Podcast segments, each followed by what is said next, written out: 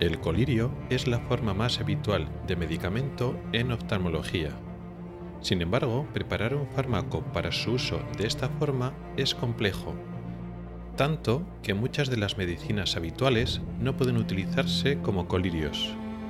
Hoy te lo cuento. Ocularis, el podcast de salud visual con el oftalmólogo Rubén Pascual.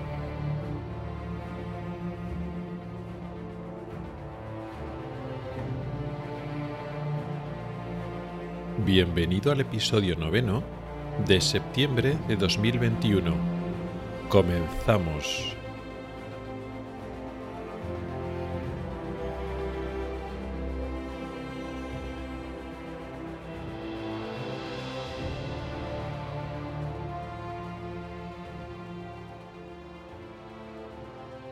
Hola y bienvenido al podcast de Ocularis sobre salud visual y oftalmología. Soy Rubén Pascual, oftalmólogo y divulgador, a través de este podcast y del blog ocularis.es. Este es el episodio noveno de la quinta temporada correspondiente al mes de septiembre de 2021.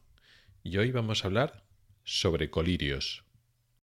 Se trata de una sugerencia que salió en el grupo de Telegram, así que doy las gracias a Miguel Ángel, que fue el que tuvo la idea, por sacar este tema a colación. Entonces vamos a hablar un poco en general de cómo funcionan los colirios, los requisitos de los colirios. Él puso un ejemplo del colirio de ácido bórico y hablaremos hoy un poquito de ese tema, pero con la excusa esta de hablar sobre un colirio de este tan, tan antiguo, vamos a dar un repaso general a cómo funcionan los colirios, porque todos sabemos lo que son los colirios, entendemos que simplemente es, pues eso, un principio activo, un medicamento que está disuelto en agua en un bote, pequeño bote, y ese bote contiene un agua con el medicamento y simplemente no le echamos el ojo y ya está. Pero veremos que las cosas son más complicadas. Para que un colirio funcione hace falta numerosos requisitos para que el medicamento funcione, para que eso se conserve y sea estable, para que no nos dañe al ojo en diferentes aspectos. O sea que diseñar, eh, preparar y mantener un colirio no es tan fácil y veremos que no todos los medicamentos pueden servir como colirios. Partamos entonces de lo que sabemos.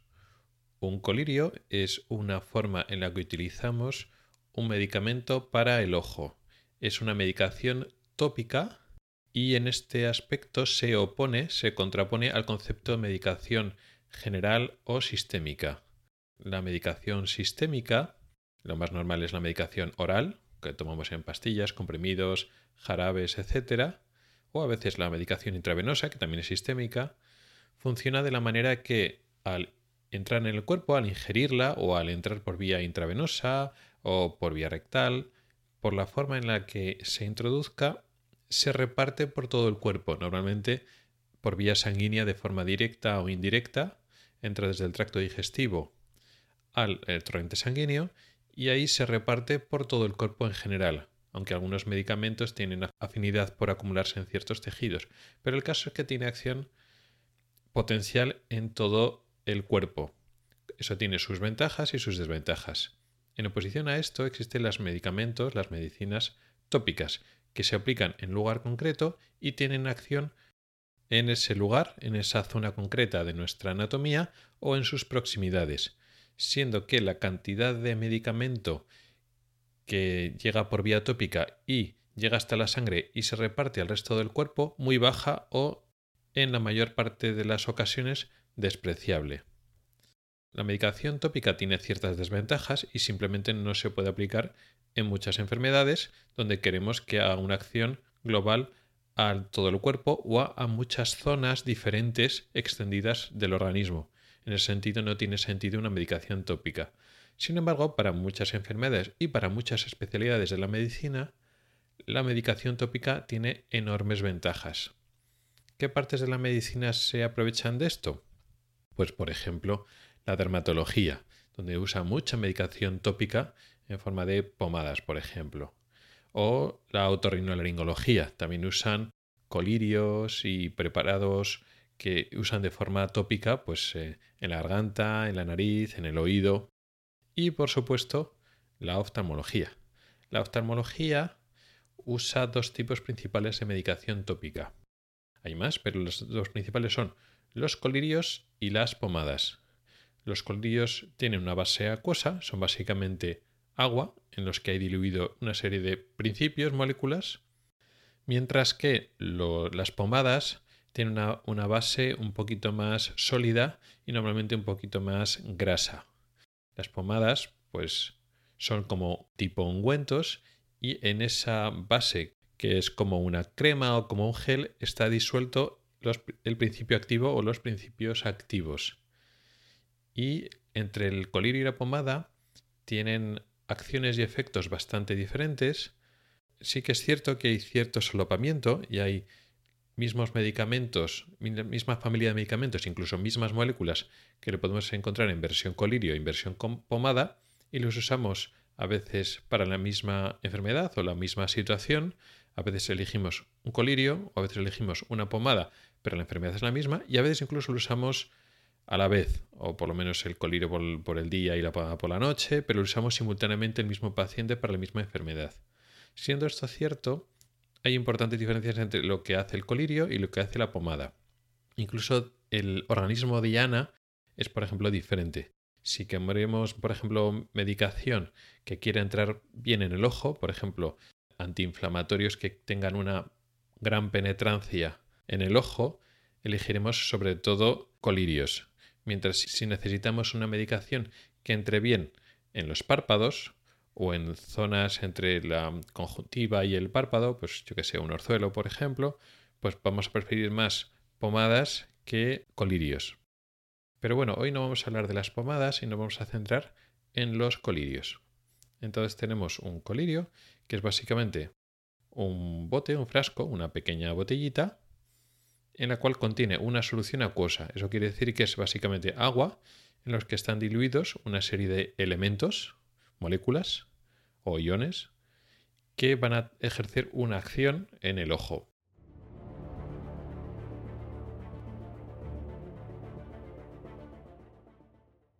Veamos qué requisitos tenemos para que un colirio funcione y lo podamos aplicar en la realidad. Para diseñar o para planear un colirio, para ver esa receta científica de un colirio, tenemos que tener en cuenta muchas cosas que además están relacionadas entre sí.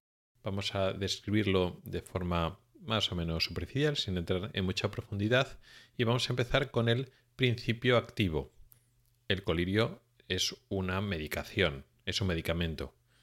Por lo tanto, necesitamos que haya un medicamento o a veces varios medicamentos y tienen que estar dentro del colirio. Pero el colirio hemos dicho que es básicamente agua con cosas diluidas. Entonces esa medicación tiene que estar diluida en el colirio. Esto es una importante restricción, porque no todas las moléculas, no todos los principios activos, no todos los medicamentos se disuelven en agua tiene que estar correctamente disueltos y tiene que ser una disolución estable que se mantenga en el tiempo. Recordemos que los colirios, y hablo ahora de los preparados comerciales, pues se producen en una fábrica, en una industria y luego después eso se tiene que transportar y pasa un tiempo, que pueden ser semanas, a veces meses, entre que se producen y se utilizan. Y durante ese tiempo el principio activo y otras moléculas de las que vamos a hablar luego tienen que permanecer estables, no tienen que cristalizarse, no tienen que sedimentarse, etc. Necesitamos que duren un tiempo largo, estando, aunque esté el, colirio cerrado y precintado, pues puede pasar que con el tiempo ciertas moléculas son grandes y pues se precipitan o cristalizan o se aglutinan o toleran muy mal los cambios de temperatura, con lo cual pues la comercialización y la cadena de distribución pues no se hace rentable y al final pues no merece la pena utilizar ese principio activo o ese medicamento y se optan a otros medicamentos. Además de estas limitaciones del propio, del propio medicamento que tiene que estar estable en, eh, como disolución dentro del frasco de colirio, luego ese medicamento eh, abrimos la bota de colirio, no le echamos una gota al ojo y ese medicamento tiene que poder ejercer su acción en el sitio donde debe. Por ejemplo, si un colirio tiene que hacer eh, su acción en la superficie del ojo, por ejemplo, pues una lágrima artificial o un colirio para alergia, donde va a ejercer su acción principalmente en la superficie del ojo, en la conjuntiva principalmente, o también en la superficie de la córnea, pues en ese caso ya hemos sacado el colirio de su, de su entorno inicial, que es dentro del frasco, que ya tenía que ser estable y mantenerse bien dentro del frasco, pero ahora hemos cambiado de entorno y ahora no estamos en ese frasco de agua donde tenemos, como vamos a explicar ahora, un ambiente que hemos preparado para que sea estable, pero ahora ya ese principio activo, esa molécula, ese medicamento, ahora está en la superficie del ojo, en la película lagrimal. Y en la película lagrimal hay otras cosas. Ahí existe un pH o una osmolaridad o unas características químicas que pueden diferir un poco de la situación inicial y eso ya puede alterar a la molécula. Puede ser que la molécula ya no sea estable o ya no funcione en la superficie del, del, ojo, con lo cual pues ya no nos sirve. O sea que tiene que ser un medicamento, digamos, a pruebas de, de que funcione y este sea estable y esté en la lágrima y siga funcionando. O por ejemplo, si tiene que hacer su acción en la conjuntiva, tiene que penetrar por la conjuntiva. Las cosas se complican más si se trata de un colirio que ya tiene que penetrar en el ojo. Si tiene que ejercer su acción dentro del ojo, pues por ejemplo, necesitamos desinflamar el interior del ojo. Tenemos inflamación de la parte anterior del, del iris o del cuerpo ciliar, lo que llamamos una uveitis anterior. Y para controlar la inflamación, ese colirio no puede permanecer en la superficie y ya está ese colorio, efectivamente, cuando lo echamos al ojo, pues hay una gran concentración de ese medicamento en la superficie del ojo, en la, en la conjuntiva, en la película lagrimal. Bueno, pues tiene que poder atravesar la córnea, porque tiene que entrar dentro del ojo, y la puerta de entrada de los colirios que tienen que penetrar al ojo es a través de la córnea.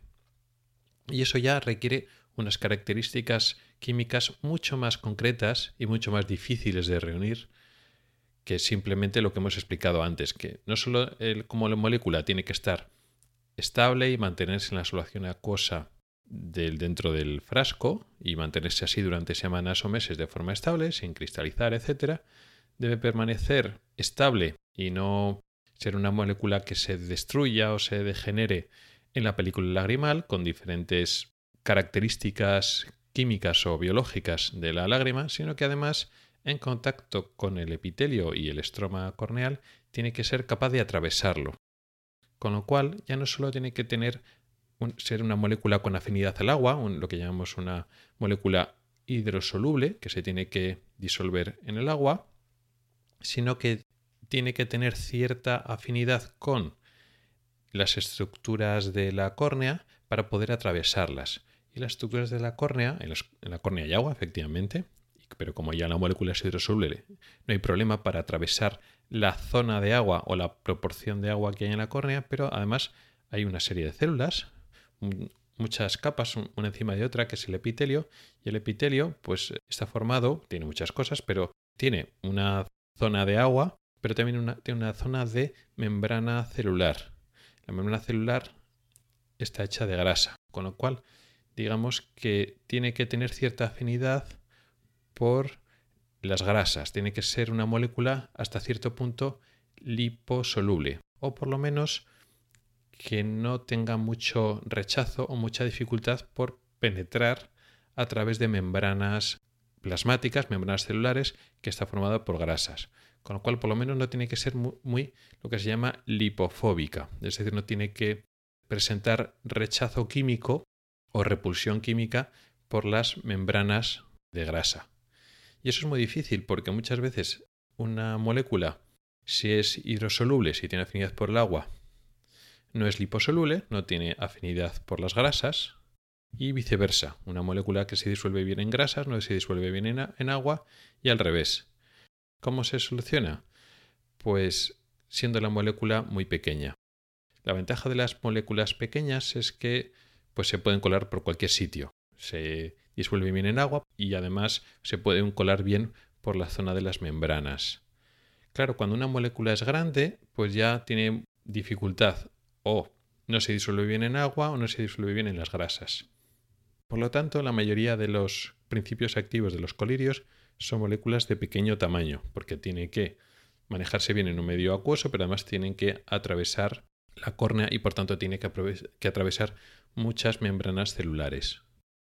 Entonces, muchas moléculas interesantes, muchos principios activos, muchos medicamentos que funcionan en otros contextos, en, digamos, medicación general, en pastillas o medicación intravenosa, o incluso en otros medicamentos tópicos como pomadas para la piel, pues en colirios simplemente no funcionan. No funcionan porque no tienen las características correctas para funcionar como colirio. Esta es la causa principal o una de las causas principales por las que muchos medicamentos clásicos, típicos, conocidos que se usan como medicación general, no existen como colirios. Por ejemplo, antibióticos. Hay muchos antibióticos de los típicos, de los tradicionales, que no existen como colirios. ¿Por qué? Porque como moléculas no funcionan para ser un colirio, por estas exigencias y alguna más.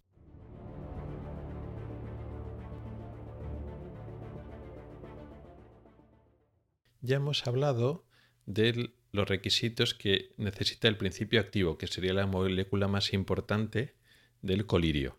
El principio activo, el medicamento o los medicamentos, a veces hay varios principios activos en un solo colirio, pues tiene unas exigencias muy concretas.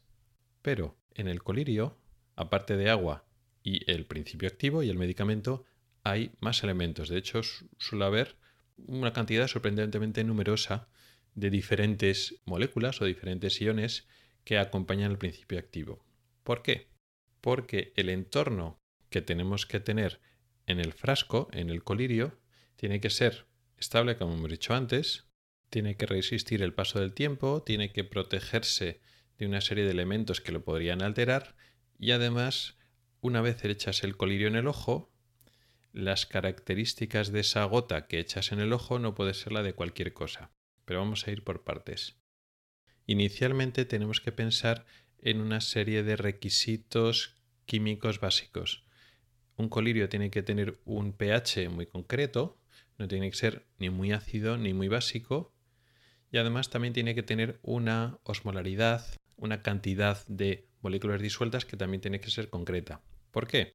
Primero porque el principio activo puede tener, un requerimiento de pH muy concreto. Puede ser una molécula que si estamos en un medio muy ácido, es decir, pH bajo, pues precipita o se degenera.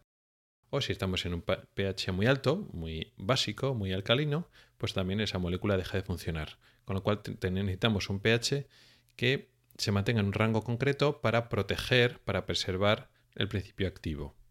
Pero es que además vamos a echarnos en esa gota en el ojo. Y claro, una gota que echemos en el ojo no puede ser demasiado irritante o demasiado tóxica.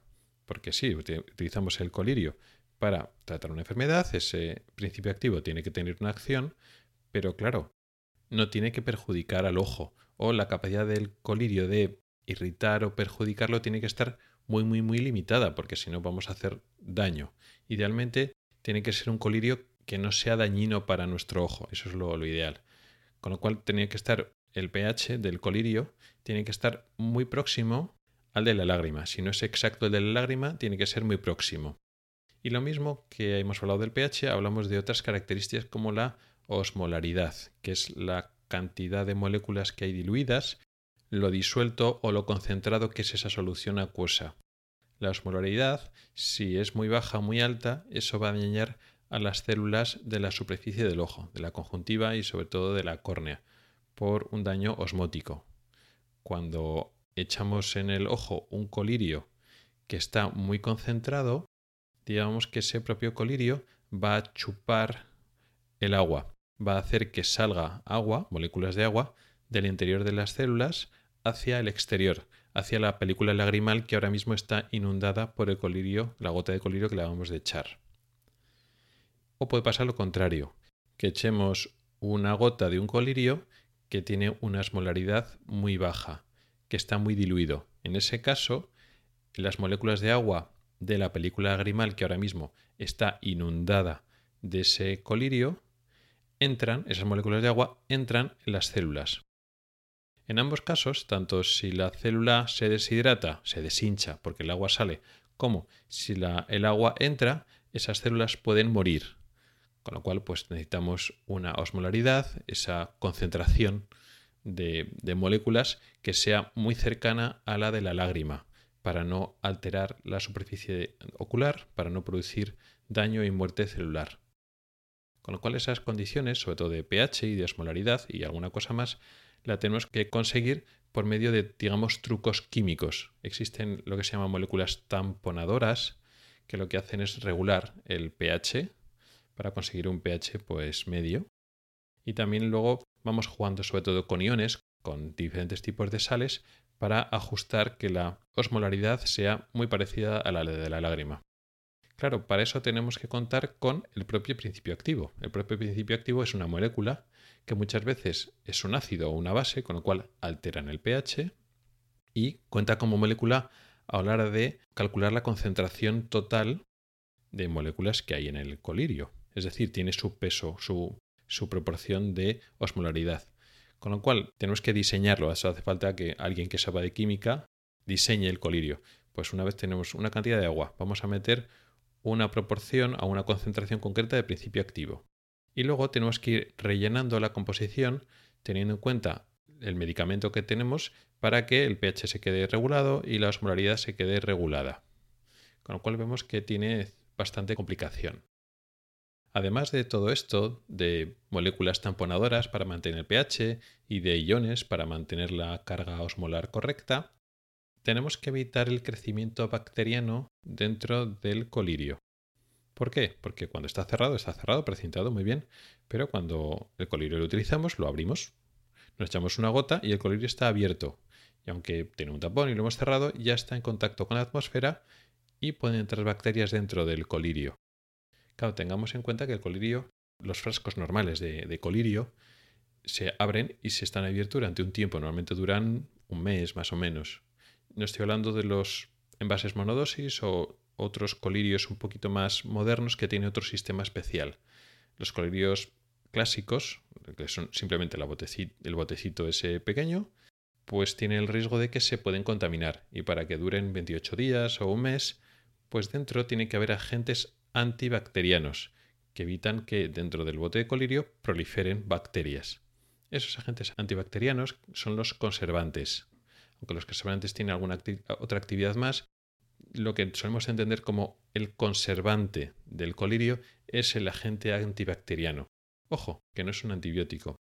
Y es una cosa curiosa porque a veces echamos colirios antibióticos, pero esos colirios antibióticos que sirven para combatir una infección de la superficie del ojo, esa propia molécula a veces no es suficiente como para evitar la proliferación de bacterias dentro del, del colirio, que suena un poco extraño, pero es así.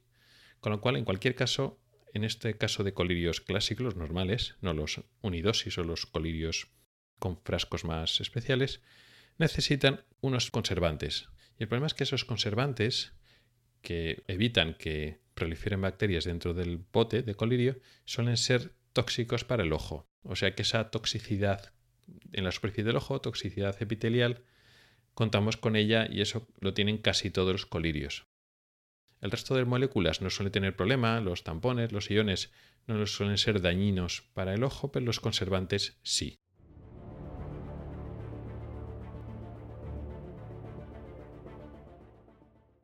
Ahora vamos a aprovechar a dar unos ejemplos de colirios desde el punto de vista de lo que hemos estado hablando ahora, de las necesidades o requisitos o problemas que tiene diseñar y utilizar estos colirios. Vamos a empezar con el ejemplo que ha iniciado esta idea. El ejemplo que nos puso Miguel Ángel en el grupo de Telegram era el colirio de ácido bórico. Y la verdad es que es un colirio que ahora mismo ya no está, ya no se usa tanto que previamente. Es un colirio relativo desuso. Y tú cuando lees información por internet del ácido bórico como colirio, como digamos, principio activo como elemento para utilizar en, colirios, pues te habla de propiedades antiinflamatorias o propiedades antimicrobianas como para conjuntivitis infecciosa, etc. pero luego eso vas a ver información más real o información científica de artículos y realmente no, no tiene mucho soporte en ese sentido. Realmente el ácido bórico se utiliza como tampón y como conservante. Es un elemento que mantiene más estable digamos, la solución, la solución acuosa, digamos, el propio líquido del, del, colirio, hace que el pH esté mejor regulado y hasta cierto punto lo protege contra bacterias con lo cual es cierto tipo de conservante. Sí que es cierto que comparado con otros conservantes clásicos como el cloruro de benzalconio, que se usa muchísimo en los colirios, es menos tóxico, con lo cual es un conservante que trata mejor al epitelio corneal, a la superficie ocular, pero tampoco tiene muchas propiedades en sí mismo. Aunque protege al propio colirio contra las bacterias, no es realmente un antibiótico que sirva para las conjuntivitis bacterianas. Entonces, ¿por qué se ha utilizado y por qué todavía se puede encontrar? Pues digamos que sería como una lágrima artificial, aunque no de las más importantes, no de las más efectivas, porque lo que hace es el ácido bórico no tiene propiedades humectantes propias interesantes, sino que lo que hace es que ese colirio es estable. Entonces te estás echando agua con sales con ácido bárico, que es un sistema tamponador para mantener el pH y las propiedades de ese colirio adecuadas para que te eches en el ojo, y digamos que es te humedeces el ojo con básicamente agua con sal. Y eso, bueno, pues sí, puede ser tener cierta utilidad, pero las lágrimas artificiales actuales que sirven para humedecer el ojo, aparte de agua, tienen algunas moléculas, algunos elementos que hacen que la superficie del ojo se mantenga húmeda durante más tiempo porque los colirios con solo agua e iones y sales y, o el ácido bórico permanecen en el ojo poco tiempo, humedecen el ojo, refrescan, pero en pocos minutos ya el efecto ha desaparecido, mientras que las lágrimas artificiales de otro tipo que utilizamos más en la actualidad tienen unas moléculas más grandes que tienen propiedades, bueno, ahora no voy a hablar de ello porque es un poco más complicado, pero hace como que el efecto de el ojo permanezca más húmedo, de que se retenga la humedad en la superficie del ojo, dura más tiempo, 20 minutos, a veces media hora, quizá un poco más. Dejando de lado el ácido bórico, que es un colirio más bien antiguo, y hablando ya de colirios actuales más de primera línea, podemos separar dos tipos. Los colirios vamos a llamar de superficie, no reciben ese nombre, pero vamos a llamarlos hoy así, para entendernos bien, y los colirios que tienen que penetrar en el ojo. ¿Cuáles son los colirios de superficie? Los que su acción la ejercen en la propia película lagrimal. Por ejemplo, las lágrimas artificiales, que acabamos de hablar de ellas, y efectivamente las moléculas se van a quedar en la película lagrimal y entonces lo que hacen es retener el agua, pegar el agua a la superficie de la película lagrimal y evitar que se evapore. También tenemos otros colirios de superficie como por ejemplo los antibióticos, una gran parte de los antibióticos están pensados para utilizar contra conjuntivitis, infecciones que están en la propia película lagrimal o en la superficie del, ojo, en la conjuntiva, en la superficie, y entonces no tienen que, entrar. Ejercen su acción, matan las bacterias ahí, en la propia película lagrimal. Con lo cual, pues tienen que ser moléculas estables que permanezcan en la, en la lágrima sin más, ¿no? No tiene menos complicación que el segundo tipo.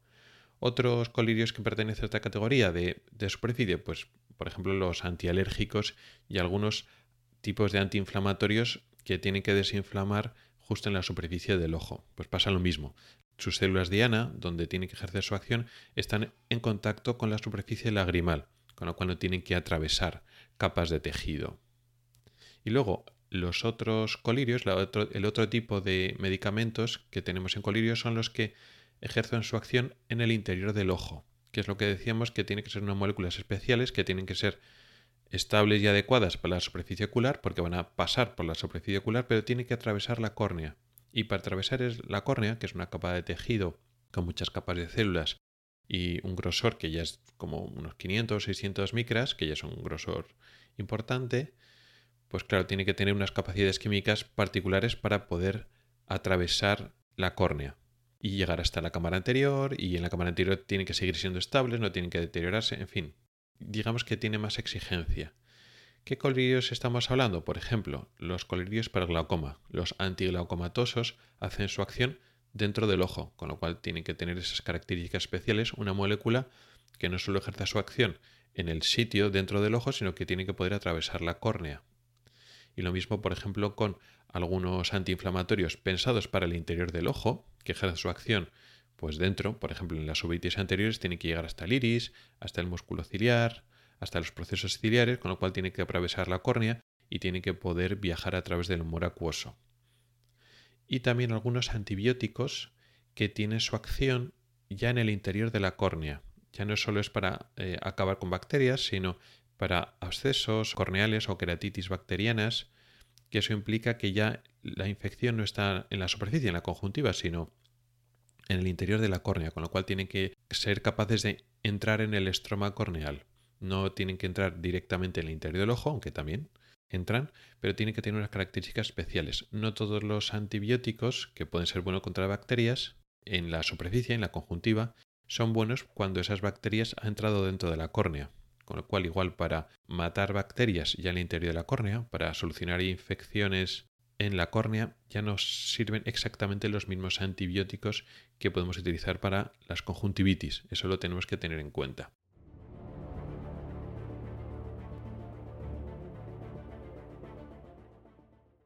Y hasta aquí el episodio de hoy. Muchas gracias por el tiempo que has dedicado a escucharme. Mi correo electrónico es ocularis.ocularis.es. Recuerda que también me puedes escuchar en Spotify y que tenemos un grupo de Telegram al que puedes entrar.